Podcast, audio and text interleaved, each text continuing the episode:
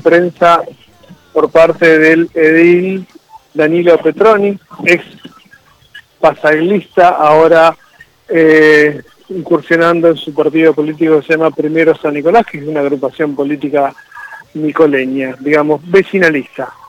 Eh, Danilo Petroni lo que convocó a la prensa para informarle que hay un trabajador municipal que se llama Alejandro eh, Navarrete, que, bueno, eh, empezó a trabajar en su agrupación y que debido a esta a esta participación que va a tener este trabajador, el Ejecutivo Municipal, según las palabras de, Petroni, accionó este, perjudicándolo económicamente, retirándole bonificaciones y diferentes sueldos, eh, acusando al... Eh, Danilo Petroni acusa al gobierno municipal de persecución ideológica, lo que considera él un acto de extrema bajeza moral este, las acciones en contra de este trabajador por, este, bueno, perjudicarlo económicamente por el simple hecho de participar en una agrupación política que no tiene nada que ver con el oficialismo.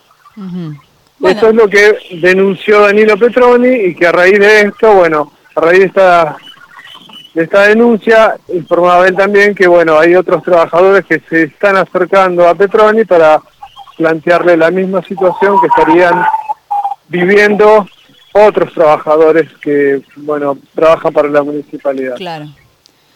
Ok. Bueno, se lo vamos a preguntar a Manuel ahora el jueves cuando venga acá. ¿Qué, estaría Bien, también, también ¿Qué está pasando? hay que ver. Sí, claro, porque hay que ver si tiene alguna motivación, si tiene algún, eh, si es una resolución debido a, alguna conducta, que puede ser. Lo que Petroni planteó que no, que no sucede, que conoce el, el, el legajo de esta persona, que pidió explicaciones al, a recursos humanos de la municipalidad y que no hubo, que el sindicato de municipales este, no participó, que también fue una respuesta muy timorata. Mm. Y bueno, lo que lo más grave es la acusación de persecución ideológica por parte del Ejecutivo Municipal a este trabajador por participar en su agrupación política. Eh, también decía que, bueno, eh, a, colación de esto venía y contaba que, por ejemplo, hay aproximadamente unos 800 trabajadores municipales, de los cuales aproximadamente unos 400 serían los que cobraron el premio, ese bono anual, digamos, que, que dispone el municipio, que en este caso son 50 mil pesos en dos cuotas de 25. Y que bueno, ahí también habría, eh, puede llegar a encontrarse, según él, este, algún cierto tipo de discriminación o de privilegios para quienes los reciben y quienes no lo reciben. Ah, mira. Así que bueno, este, un, poco eso fue lo que planteaba Danilo Petroni, quien, eh, insistimos, está dando los primeros pasos con su agrupación vecinal Primero San Nicolás. Está, ok. Bueno, hay que ver bien esto, ¿no? Hay que, hay que tratarlo con pinzas porque eh, no sabemos cómo, cómo son los detalles de lo que puede llegar a dar recursos humanos de la municipalidad en cuanto a explicaciones, ¿no? Cada organismo tiene su modalidad con respecto a esto. sí, sí, por supuesto, por supuesto. Hay que verlo con atención. Él catalogó esa situación como un acto de extrema bajeza moral y cobardía por parte del municipio, porque él dice que se le agarraron con un empleado que, por pensar distinto políticamente, y que encima tiene problemas de salud serios, mm. en caso de diabetes y que necesita medicación mensual que tiene un alto costo, lo perjudicaron económicamente, que le sacaron, le retiraron las bonificaciones que él tenía.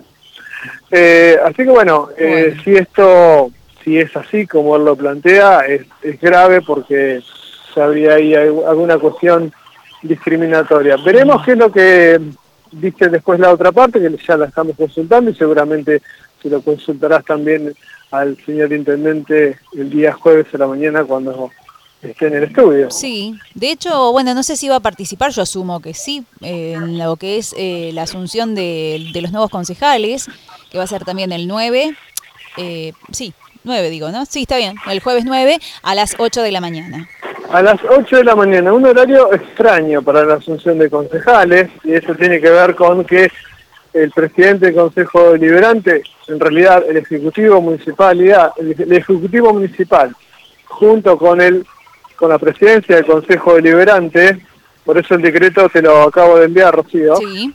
eh, el decreto de convocatoria, este, ellos están intentando evitar que eh, vayan personas a eh, realizar alguna protesta, como pasó eh, días atrás con la rezonificación del Parque Agar. Entonces, para evitar toda esa cuestión, este, es que hacen la convocatoria a las 8 de la mañana. Recordemos que siempre las asunciones de los concejales se realizaron en horario vespertino, tipo 7, 8 de la tarde, que es cuando este, ah, se ha realizado históricamente. Es verdad, es verdad. Exactamente. Este caso es Así que bueno, en pero específicamente es por esta razón que eh, van a trasladar el horario y pasarlo a las 8 de la mañana. Bueno, asumen Carlos Capra, María Celeste López, Walter Montenegro, Marianela Lafrata, Agustín Barba, Wendy Roldán, Bernardo Cepeda, Cecilia Comerio, Pablo Primucci y eh, Ivana Muriel en Helbrecht. En Helbrecht, exactamente.